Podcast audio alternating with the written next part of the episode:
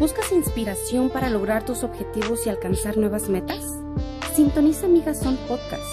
Aquí descubrimos los secretos de las personas exitosas de todos los ámbitos de la vida. Hola, hola, ¿qué tal el día de hoy? Mi nombre es Carolina y hoy tengo una mega invitada, Verónica Acosta. Estoy bien contenta de que hayas aceptado mi invitación. Y quería hacer este capítulo en específico, ¿sabes por qué? Porque acabo de ver que operaron a tu hijo Julián. Así es. Un gran saludo Julián, espero que te recuperes, estás haciendo un magnífico trabajo. Y dije yo, ¿cómo puedo concientizar un poquito más a la comunidad ayudando en, sí sabes, en esto de la información? Y dije, voy a invitar a la que parió a Julián. Entonces dije, tenemos que informar un poquito más a la comunidad acerca de esta enfermedad, que es la... Espina bífida e hidrocefalia. Exactamente. ¿Por qué no te presentas primero? Ok, bueno, soy Verónica Acosta, mamá de tres hijos, dos vivos y un angelito que está en el cielo y ahorita les voy a explicar por qué, que tiene mucho que ver con Julián. Em, soy dueña de JJ Publicidad, que es la productora de Entre Mujeres Radio de Decibel Academia. Y soy esposa, y soy empresaria, y soy mamá, y, actualmente soy chofer, y soy cocinera, y soy enfermera.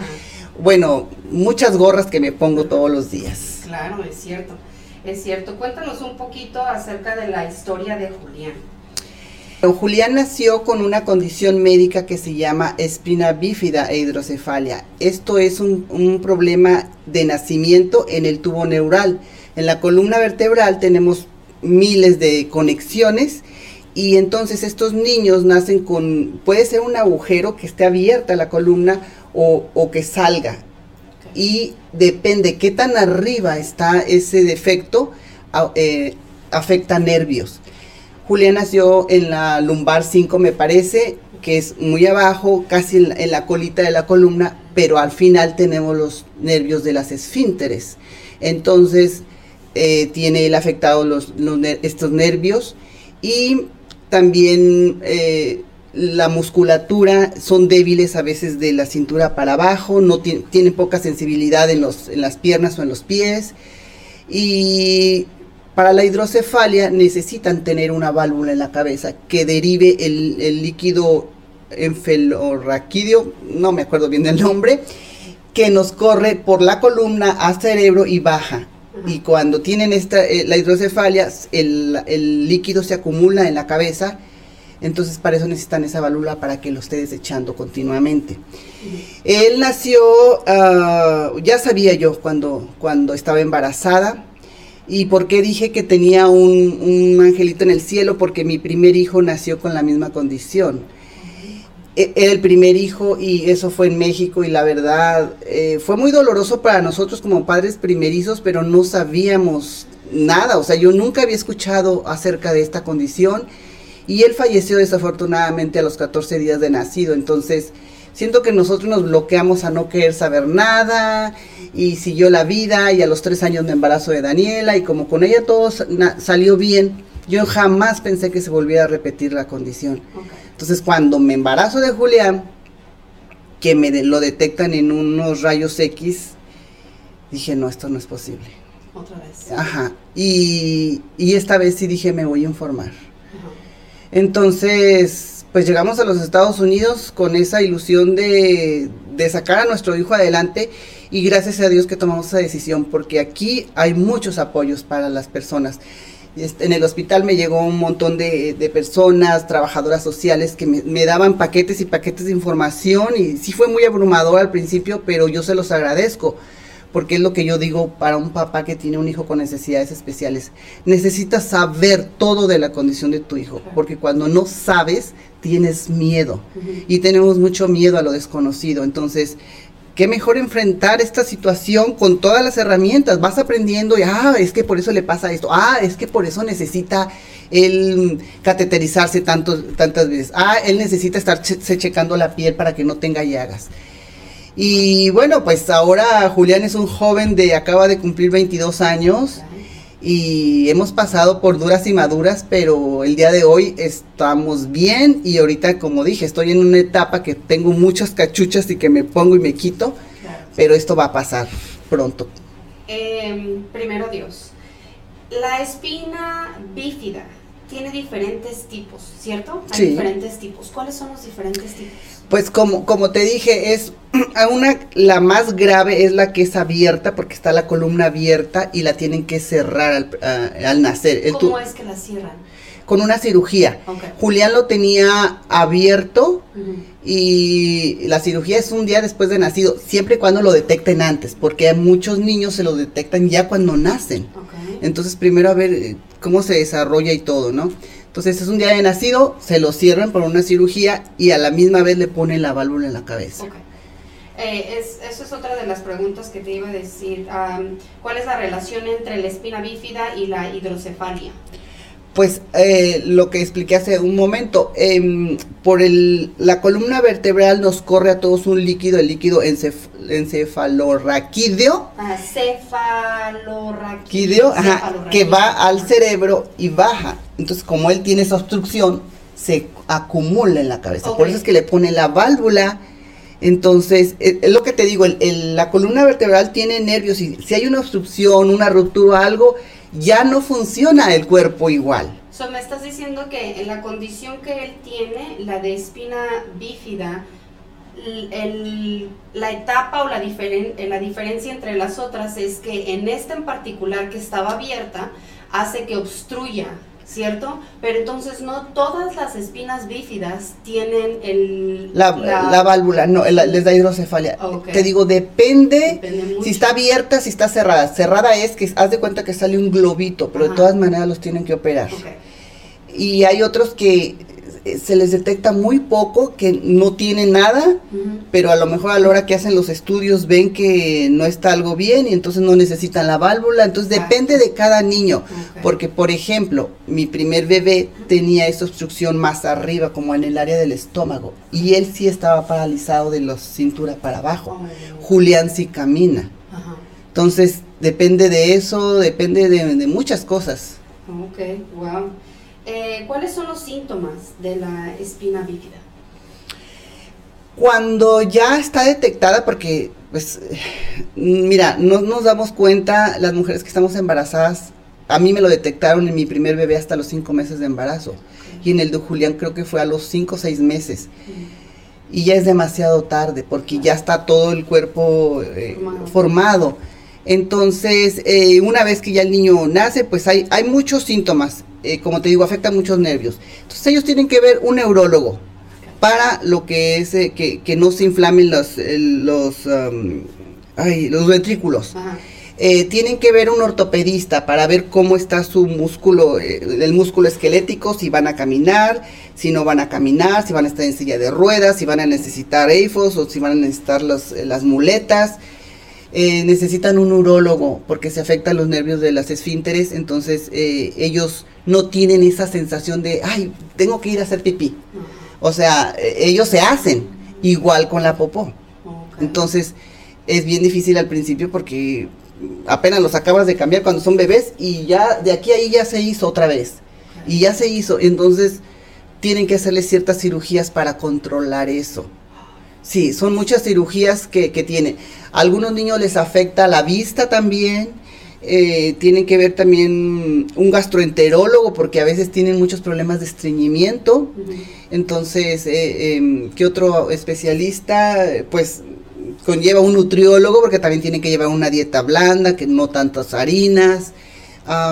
Acaba de ver una genetista porque a él le afectó hace algunos años el oído y supuestamente estaba perdiendo uno de los, eh, el- el- uno de los oídos y querían ver por qué, eh, porque son muy pocos casos, entonces le hicieron una prueba de saliva y vamos a tener la cita el próximo lunes precisamente para que nos digan qué fue eso, Ajá.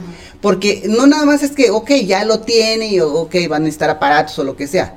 Si él quiere tener hijos. ¿Qué va a pasar? Si mi hija quiere tener hijos, ¿qué va a pasar? Porque sí es genético esto. Entonces él tiene más probabilidad de tener hijos con espina bífida, mi hija también. Pregunta, ¿alguien anterior a Julián en tu familia o en la familia de tu esposo había alguien? No, Nadie. nadie. Nadie. No sé, de verdad. Pues es genético, es lo que Sí, sé que es genético. Sí. ¿Cómo se diagnostica la espina bífida durante tu embarazo? Una vez que te hicieron Ajá. tus, pues probablemente tu ultrasonido Exacto. y todo eso. Porque cuando hacen los ultrasonidos ya sabes que les, ellos le checan los médicos todo. Sí. Y una de las partes importantes que checan es la columna vertebral. Y ahí es donde se dan cuenta. Ok. Eh, desafortunadamente, en mi, bueno, en mi primer bebé sí lo, lo detectaron al quinto mes.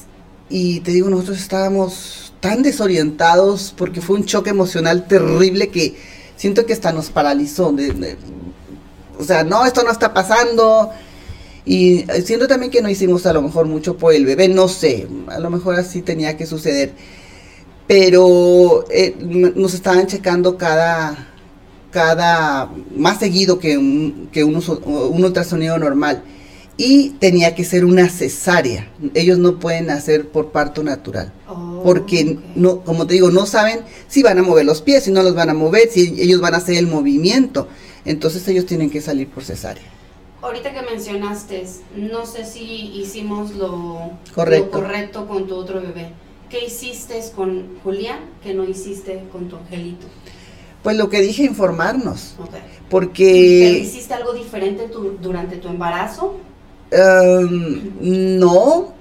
Y mira, es que vivíamos en ciudades diferentes y en aquel entonces, que fue mi, mi primer bebé nació en el 95, nos decían que eh, podría ser genético, que podría ser el medio ambiente por los pesticidas que usan las personas que, los agricultores. Y vivía en aquel entonces vivíamos en Córdoba, Veracruz.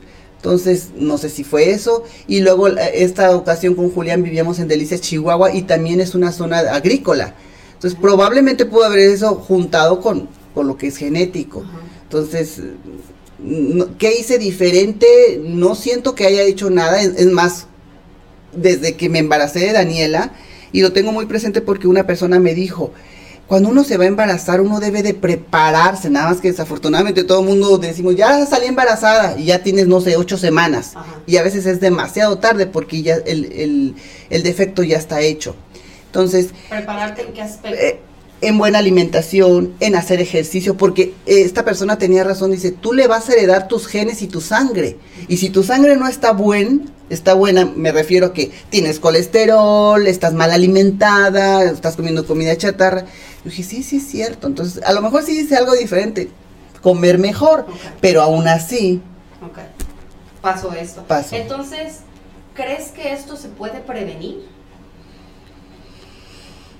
Pues los médicos dicen que sí, pero yo no estoy, no estoy segura porque una de las cosas que les dicen a las mujeres para prevenir esto es que tomen el ácido fólico.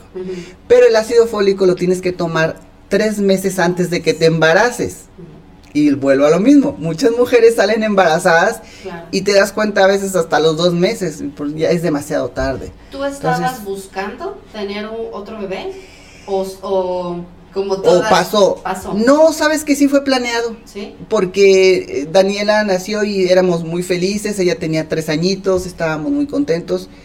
Y yo ya estaba por cumplir como, creo que 34, 35 años. Entonces decían que después de esa edad podías tener hijos con síndrome Down. O sea, te digo, yo no pensaba que se fuera a repetir mi caso. Y yo le dije a Javier, oye, ya estoy como, como si ya se me fuera a terminar el tiempo, ¿no? Oye, ya me duele la rodilla, Sí. Javier.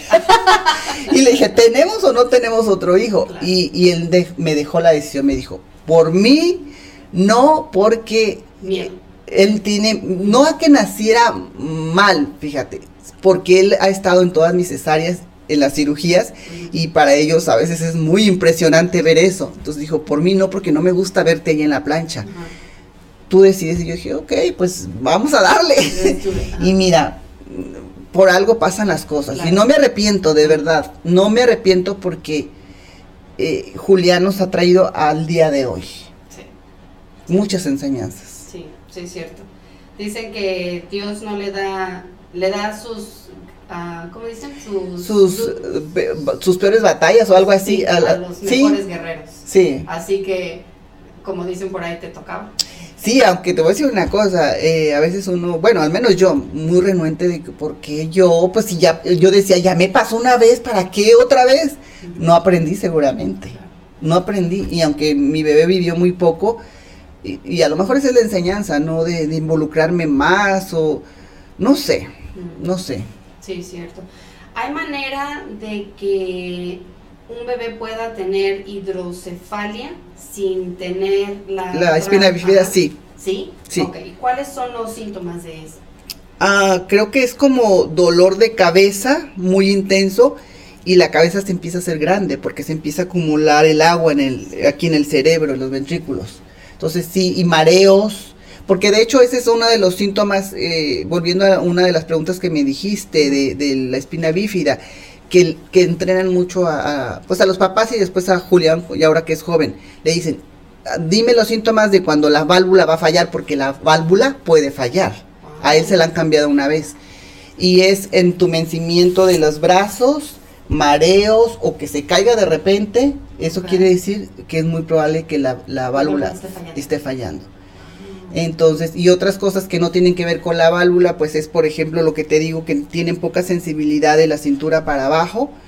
Entonces, si en, en tiempos de calor se sientan en un lugar caliente, se pueden quemar las pompis o los pies y no se dan cuenta porque no sienten. Entonces, eso fue lo que le pasó ahora que tuvo la cirugía, que le salieron unas llagas en los, en los tobillos porque le acababan de quitar el yeso y le pusieron unos aparatos y el aparato estaba haciendo mucha presión porque lo tenía que tener día y noche.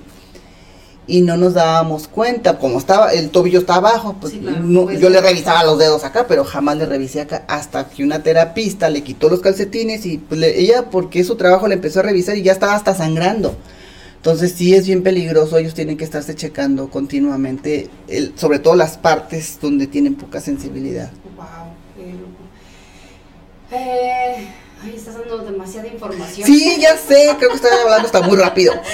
No, Pero mira qué bueno. estás- es- de verdad, o sea, es impresionante que este tipo de cosas pasen y que le pase a alguien tan cercano como a ti, o sea, que, que conozco a Julián, que te conozco a ti, que conozco a tu hija, conozco a Javier, y que no tenga la información de qué es lo que le está pasando o por qué Julián está así, ¿no? Entonces, muchas veces caminamos juzgando a las personas de, ¿por qué estar así? ¿No? O, o Sí.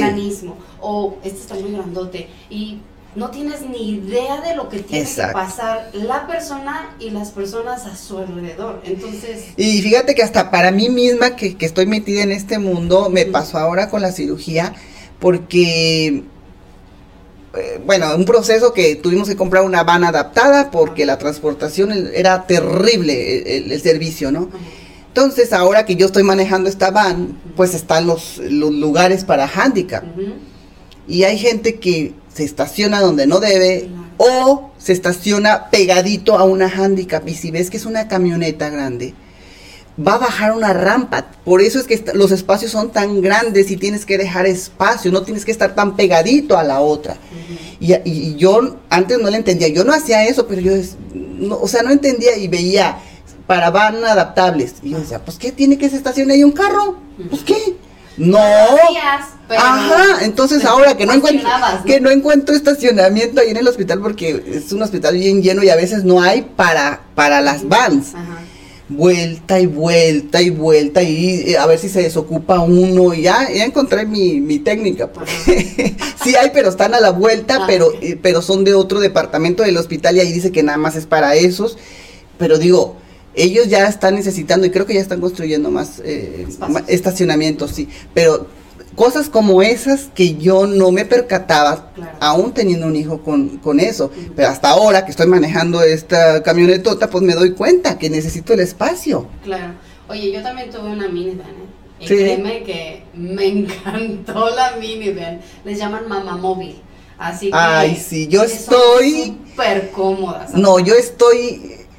Fíjate que me, le cumplieron un, un- me cumplieron un sueño eh, eh, indirecta, indirectamente porque Sí, es para Julián, pero cuando ando yo sola, eh, como es adaptada, está bajita, entonces yo quepo ahí parada. Sí. Y meto mis cosas y, y todo lo del mandado me cabe súper bien. O sea, no, no, no, hasta... Estás encantadísimo. Bueno, yo a futuro me veo hasta viajando en ella por claro que sí. Fíjate que al principio cuando yo agarré la minivan, eh, a mis hermanas me hacían burla y me decían, ah, ya mero te agarras un bus de la escuela para tus hijos, ¿no? Y entonces una, en una ocasión sale el- mi manejador y dijo, ¿quién se acaba de agarrar esa minivan? Y le dije, yo, Ah, pero con, como con poquita pena, porque pues dije, pues todos me hacían burla, ¿no?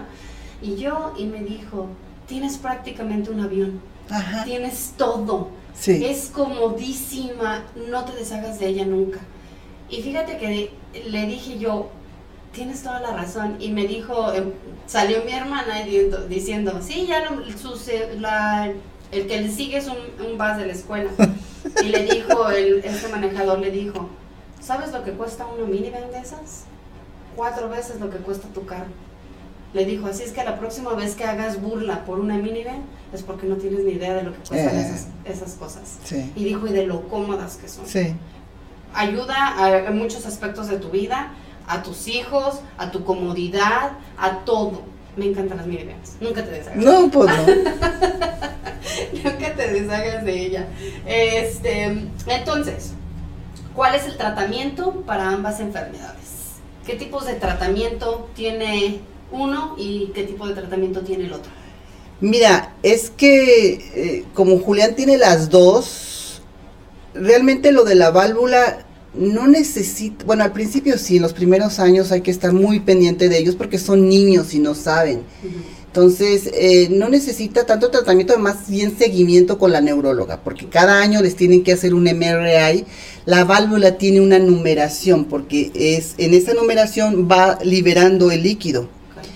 Y esa numeración dura por años. Entonces eh, eh, hay que estar bien pe- viendo al, al- Al pendiente. de que no se inflame, de que no vaya a fallar, ir cada año con esta neuróloga. Pero te digo, como él tiene las dos, hay una clínica que es del San José que se llamaba CRS, que es Children's Rehabilitation Service, ahora es DMG, eh, que ve a estos niños eh, toda su vida hasta que cumplen 25 años.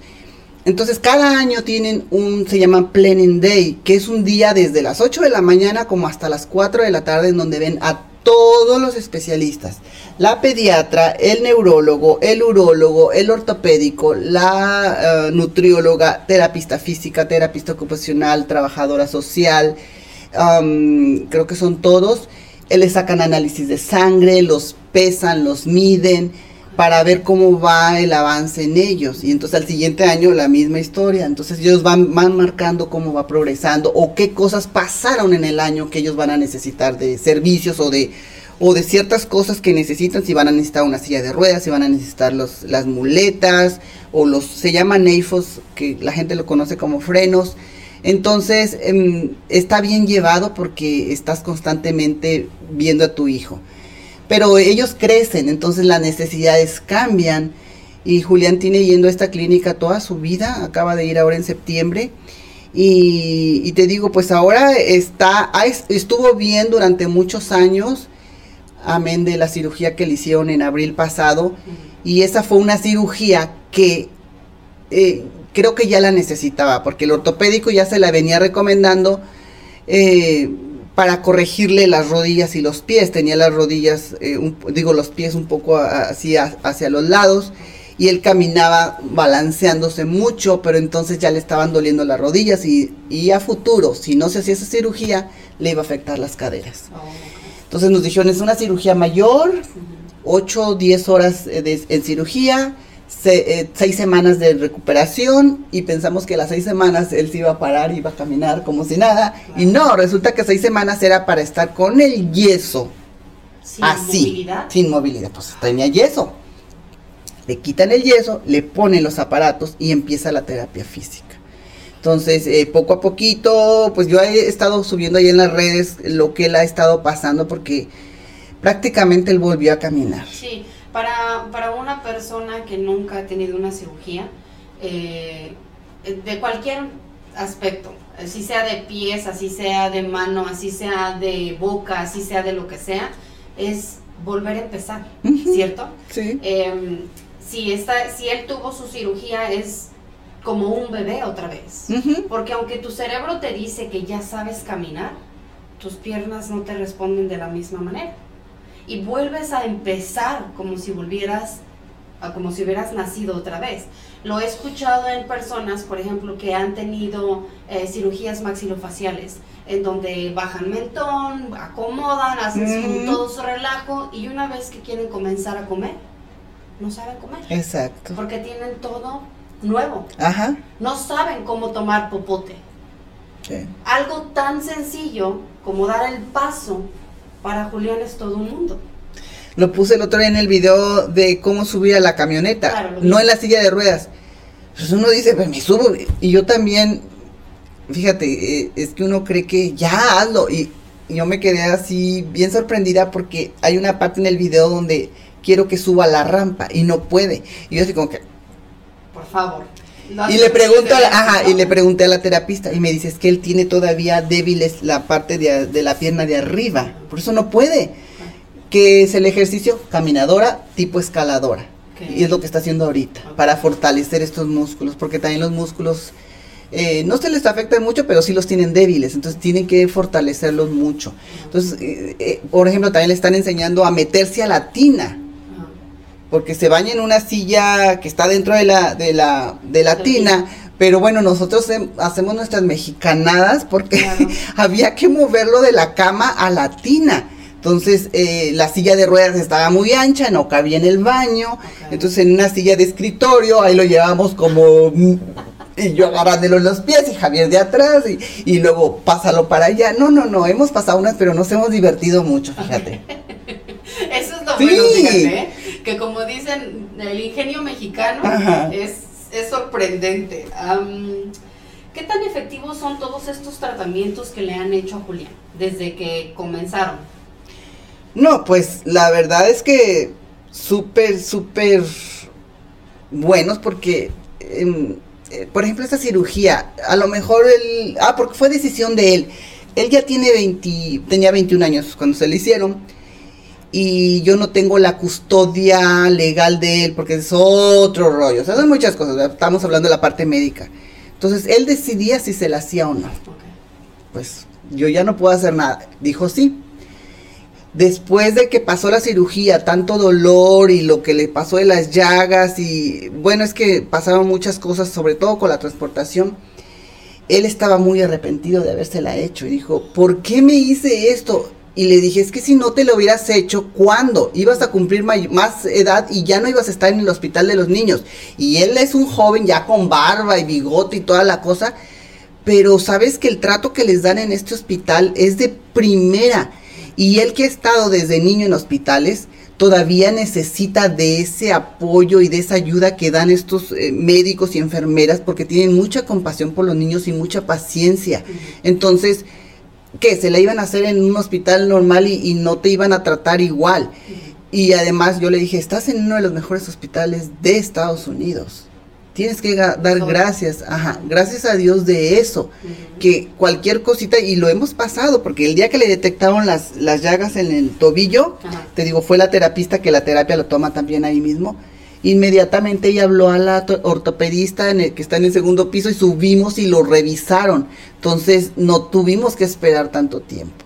Entonces, eh, yo de verdad es que sí agradezco estar en este país y que le den esa atención de primera calidad a Julián, porque sí, sí ha sido efectivo. Él ahorita está muy contento porque aparte de que creció no sé cuántos centímetros, eh, se siente bien de que está caminando ya como él quería. Es independencia, todo esto es independencia y para una persona con, con una discapacidad, bueno, es, es un valor Enorme. enorme que, que pueda que pueda salir adelante y él lo puede hacer. ¿Cuál ha sido el desafío más grande para él? Que él te ha dicho, mamá, no puedo y no puedo y no puedo, y que por fin lo está logrando. Pues, híjole, es que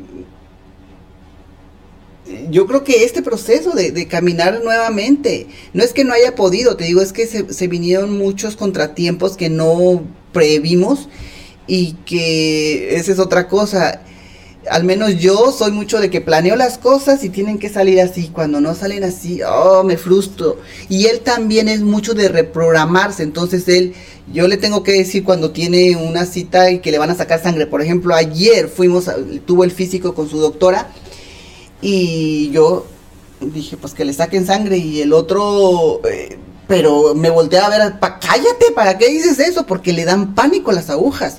Entonces no se la sacaron porque él se pone una crema que le adormece y, le da confianza a esto. Pues sí le debe adormecer y, ya no siente tanto. Entonces, e, ese tipo de cosas tan también tan insignificantes de que, ay, es un piquetito. Pero él me dice, es que entiéndeme, tú no sientes lo que yo siento, tengo mucho estrés. Y una de las enfermeras que estaba ahí, que ya quería sacársela, le digo, dile a ella. No es que sea payaso, es que compréndeme, me, y el corazón le empieza a latir bien fuerte. Y es donde uno tiene que tener compasión por estas personas. Porque las oyes gritar y tú dices, que exagerado. No, no es exagerado. No estás en los zapatos de esa persona y no sabes lo que está sintiendo. Entonces, sé un poco compasivo con ellos y di, ok. Entonces, ¿qué hicimos? Vamos a ir el jueves, le voy a comprar su cremita, se va a embadurnar todo y él va a estar feliz. Sí, claro, tranquilo. Exacto. y se va a lograr el objetivo, ¿no?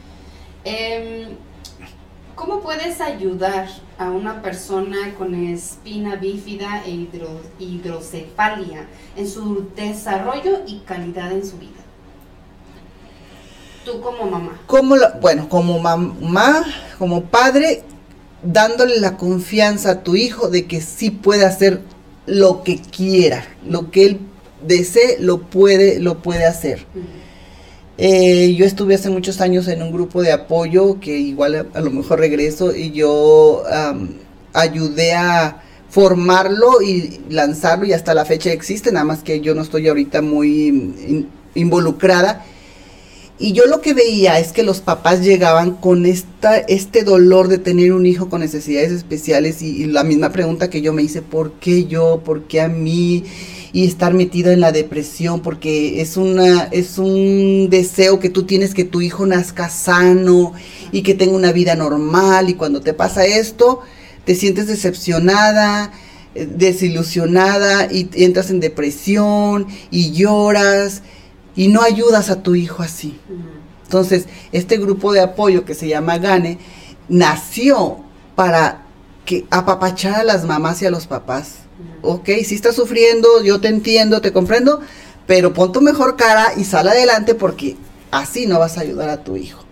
Y que si eh, mujeres que hasta desarregladas, sin ganas de peinarse, ni pintarse, ni nada, ok, vamos a organizar el desayuno de las mamás especiales y vamos a tener un día en donde tú vas a tener una cuidadora que el gobierno sí da esa ayuda para que tengas a alguien que le llaman respit, que es como un respiro para que dejes a tu hijo con esta persona y lo esté cuidando y tú te vayas de compras o te vayas a, comer con tus amigas, que tengas un momento de respiro, porque hay mamás que sí son mamá 24/7.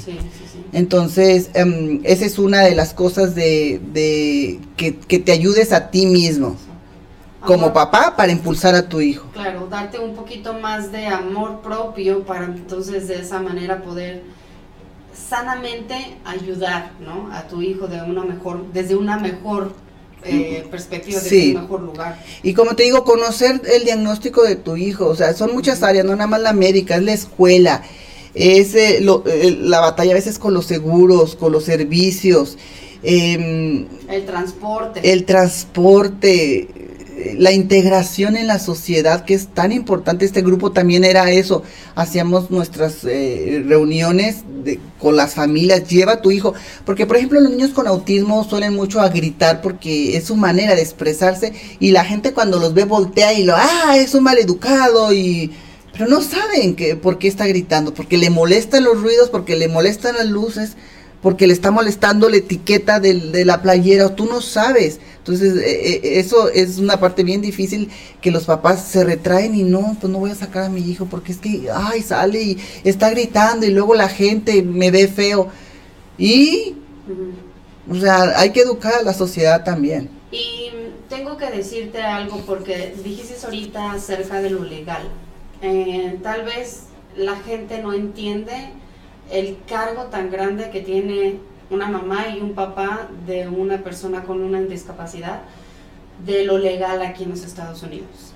Porque legalmente no estoy muy informada, pero tengo personas que tienen hijos con ¿Autismo? Con autismo.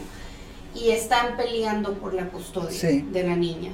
Entonces ella ya cumplió 18 años y están peleando por su custodia y es un proceso totalmente drenador para la, la, mamá y el papá porque están abogados, ciudad, eh, gobierno en contra tuya, en cómo has tratado a tu hijo, en qué, en qué lo has ayudado. Entonces, yo sé que este es un tema totalmente diferente de lo que estamos hablando, pero es un tema que para los padres es muy frustrante. Es agotador. Muy agotador. Sí. Muy, muy agotador. Entonces, es parte de lo que a lo mejor en otra ocasión me gustaría que vinieras y que nos explicaras, porque es, es todo un tema. Es todo un tema y es, es muy agotador, como dice ella. Y tú dijiste que tú ya no tienes la custodia de él. No la, no la busqué porque la custodia regularmente es, la puede, sí la puedo pedir, pero Julián es un, una persona que, creo que puede tomar buenas decisiones y, que no tiene problemas eh, de salud mental. Entonces, por eso yo quiero que él sea independiente y que él haga sus cosas por sí mismo. Entonces no la peleaste. No, no, no, no, no es que se pelee, es que la pides. Cuando vas a cumplir 18 años, es el, entras en este proceso y tienes que ir con un abogado y tienes que pagar y demás. Entonces, eh, él no, no creo que la necesite. Se llama, lo que yo tengo ahorita es como parcial. Tengo una carta médica para las cuestiones médicas de decir, este, por ejemplo, si en una cirugía igual lo necesita una gente adulta, ¿no? Eh, si lo tienen que entubar o algo. Tú puedes tomar la Ajá.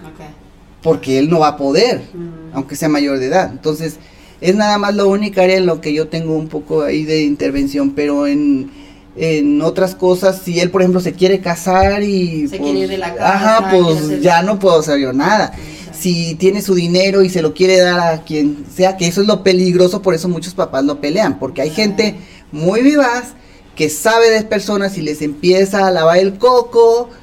Por ejemplo, eh, personas con Asperger que son altamente funcionales y que tú los ves y no parece que tengan nada, pero a lo mejor son influenciables y, y, llega alguien y les lava el cerebro y entonces le quitan su dinero y como tú no tienes la custodia, pues el otro se queda sin nada. Se aprovechan de esas personas.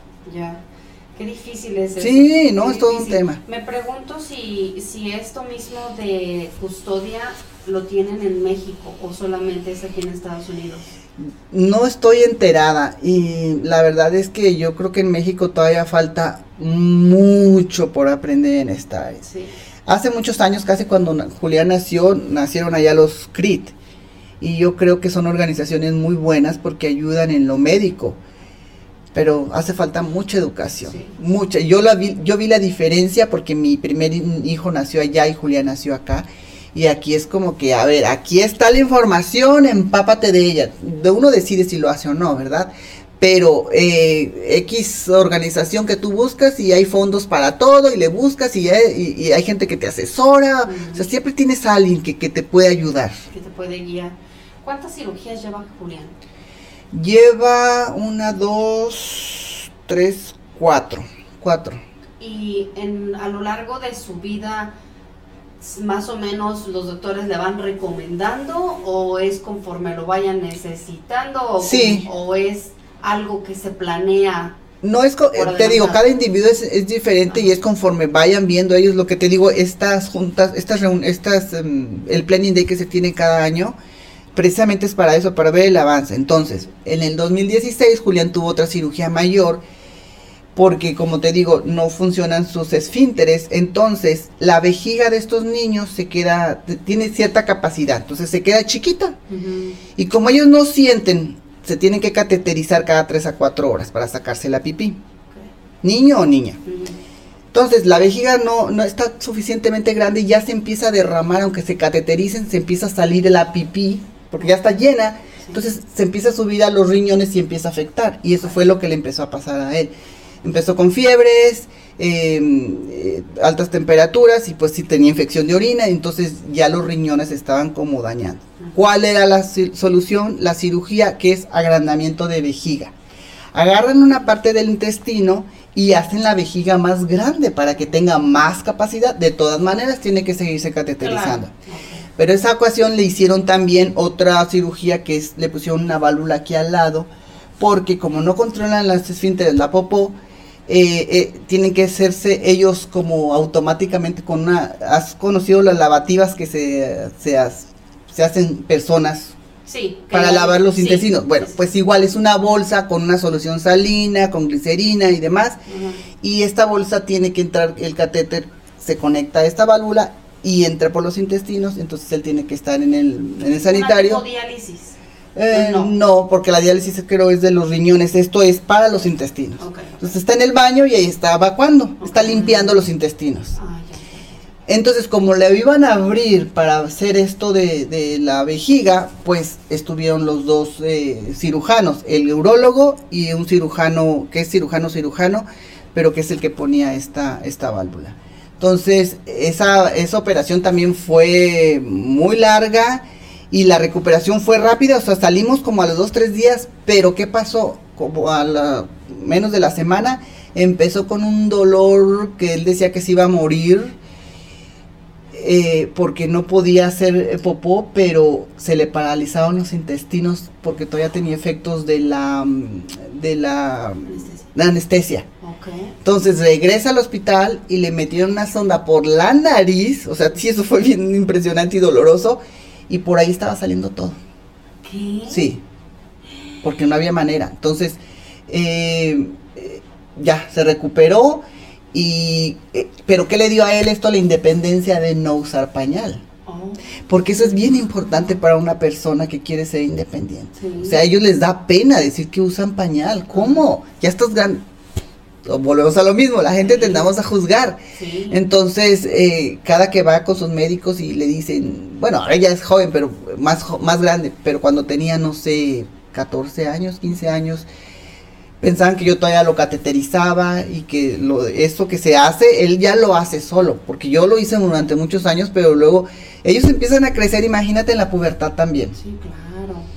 Que ya tienen, eh, sus órganos empiezan a cambiar y, o sea, Sí, ya, ya Soy su mamá, pero de todas maneras.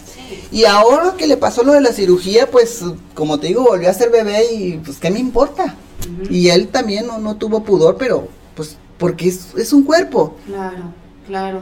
Pero porque aparte siempre has estado ahí. Pues sí, exacto. No, no es como que es un extraño. Exacto, siempre has estado para él y es entonces ya es el ya es muy común para él. Ahora eso de las cirugías, él sabe que ¿eres tú o un caregiver? Y va a decir, ah, no, Ajá, sí, ahorita no.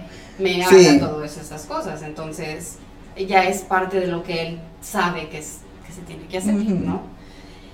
¿Cuántas, como comunidad, cómo podemos ayudar a personas como Julián?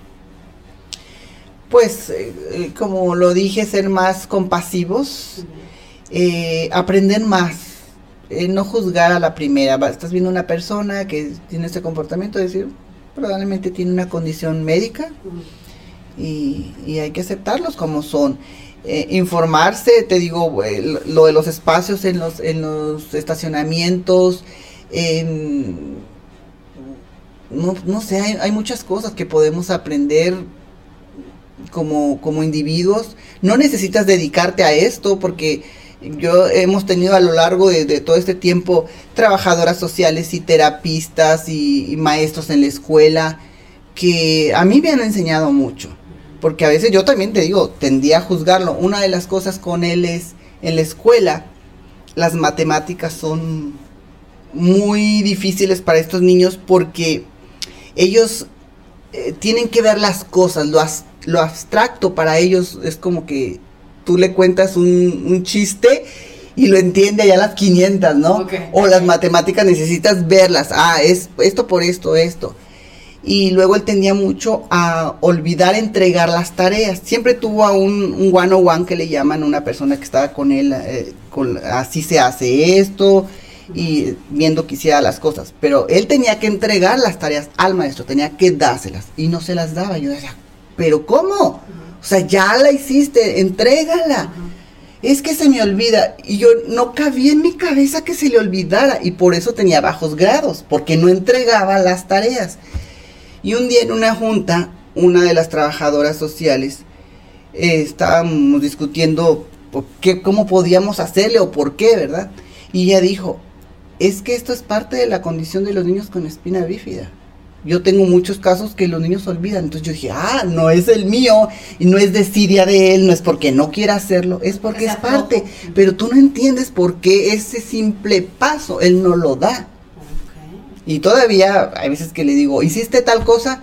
No, que se me olvidó. Entonces, esa es una de las cosas que él me ha enseñado mucho, a cultivar la paciencia. Porque uno es bien impaciente. Sí, sí, es cierto, sí, es cierto. Los hijos te enseñan tantas cosas. Y me imagino que como Julián, también tu hija te ha enseñado muchísimas cosas. Sí, sabes que pues ella nunca me ha dado problemas y ha sido una niña buena y ha sido una hermana muy buena, porque esa es otra parte. Cuando hay un niño o una niña con necesidades especiales y hay varios miembros en la familia, algunos de los hermanitos se sienten delegados y entonces le agarran mucho coraje al niño con necesidades especiales. Y ahí puede haber pleitos y peleas porque porque a él sí le das toda la atención y a mí no me la das. Entonces, en este caso no, Daniela ha sido muy comprensiva con su hermano, o sea, e, ella sabe que, que, que a él le tocó vivir eso y yo se lo he dicho. Tienes que dar gracias a Dios que tú no fuiste la que está en el lugar de Julián. Le tocó a él. Entonces, nada más por eso hay que ser, hay que ser amorosos y compasivos. Sí, es cierto. ¿Qué es lo que más admiras de Julián? Su fuerza interna, aunque él no cree en sí mismo, y su sentido del humor. Porque aunque lo vea, aunque lo veas así de repente que está llorando y sufriendo, se ríe a veces de lo que hace. Entonces ahora que estaba en la recuperación, y yo llegaba del mandado y él no se, cuando tenía los yesos que no se podía bajar, entonces me oía que entraba y desde allá, desde su cama me decía, te ayudo.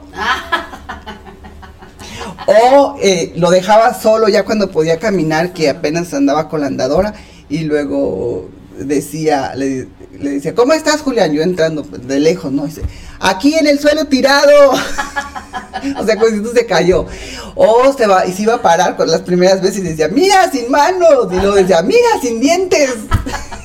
Entonces se ríe mucho. A la terapista la tiene muerta de la risa porque le está vacilando y le está diciendo cosas. Entonces. El eh, gran sentido sí, que tiene. Sí. Ojalá las personas que no tenemos ningún este ninguna enfermedad tuviéramos el buen sentido del humor que tienen ellos, ¿verdad? Y también la capacidad de, de recuperación que ha tenido. Porque digo, aunque ha tenido contratiempos, yo lo veo que va bien rápido avanzando. Ahorita está usando las muletas y esas muletas ya las tenía desde antes de que le hicieran la cirugía porque se las habían recomendado que las usara y no las usaba, no quería usarlas. Entonces, ahora que ya, ok, ya fue el andador, ahora con las muletas pues las llevamos y una de ellas se atoró, entonces no la podemos abrir y abrir, le van a mandar a hacer otras. Entonces anda con una muleta y la terapista andan haciendo la terapia caminando y lo agarra de acá de atrás o lo trae, trae un cinturón y, el cinturón para que no se le vaya a ir, pero él ya camina perfectamente. Entonces en la casa anda con una sola muleta y la terapista con mucho cuidado porque le hace falta la otra muleta. Le digo, si viera tu terapista que ya andas con una muleta, o sea, yo creo que ya dentro de poco va a caminar sin nada. Ay, primero Dios. Sí. Primero Dios. O sea, ya, ya lo hace y te digo, parece bebé así como que, como los rugras, ¿no? Así caminando, como robot, porque como que le hace falta esa... Ajá, o, el, o la cadencia de, o sea, no estar pensando en que, ay, estoy caminando, estoy caminando, no, hacerlo así, sin pensar. Hacerlo sin pensar. Híjole, pues podríamos seguir aquí todo hablando y hablando porque conozco a Julián, lo he visto trabajar. O sea, para las personas que piensan que personas como Julián nunca se adaptan, están equivocadas. Julián trabaja Eh, es una persona que todo el tiempo está en su computadora, ayudando a su papá, ayudando a su mamá. ¿Qué es exactamente lo que él hace allí en la radio, en Entre Mujeres Radio? Pues ahorita está en la área de edición de audios, de edición de, de los programas, de los radio show. Estuvo estudiando un poco de fotografía, entonces pues mm, quiere regresar al colegio, yo creo que sí va a regresar a seguir estudiando fotografía, pero mientras tanto es quien toma las fotos ahí de repente que necesitamos para alguna conductora. Y Javier lo está entrenando para que eh, transmita a él, porque pues tú has visto el equipo de Javier y tiene un montón de cosas, entonces alguien necesita suplirlo y qué más que él, ¿no? Entonces es lo que, parte le gusta. Sí. ¿Cierto? Así que pues muchas felicidades por el gran trabajo que han hecho ustedes dos y también el trabajo que ha hecho Daniela como hermana, Porque creo que eh, Dios los mandó eh, por algún motivo, porque ella tenía la compasión que a lo mejor no hubiera tenido otra hermana en su lugar. Así que muchas felicidades por eso. Gracias. Eh, le quiero mandar un gran saludo a Julián y decirle que su nombre lo dice todo. Para principio de cuentas, tu nombre, Verónica, es portadora de la victoria bonito, muy bonito el, significado de tu nombre, pero el de Julián me dejó con la boca abierta. El de Julián significa de raíces fuertes. Quienes se llaman así serán hombres exitosos, luchadores y logran sus metas, cueste lo que les cueste. Qué bonito. Lo escogiste a lo mejor sin pensar. No, eso lo escogió Javier porque tiene un tía, un tío que se llama Julián y su abuelo se llamaba Julián Javier Julián o Julián Javier. Él lo escogió. Y mira, ve, o sea, es una persona que logra sus metas. Sí. Qué increíble. Así que, pues con esto termino. Muchísimas gracias, muchas, muchas gracias. Un gran saludo a todos, un gran, gran saludo a Julián y a Javier y a Daniela. Muchas felicidades a ustedes. Los quiero mucho. Nos vemos la próxima. Bye. Bye. ¡Tarán! 何?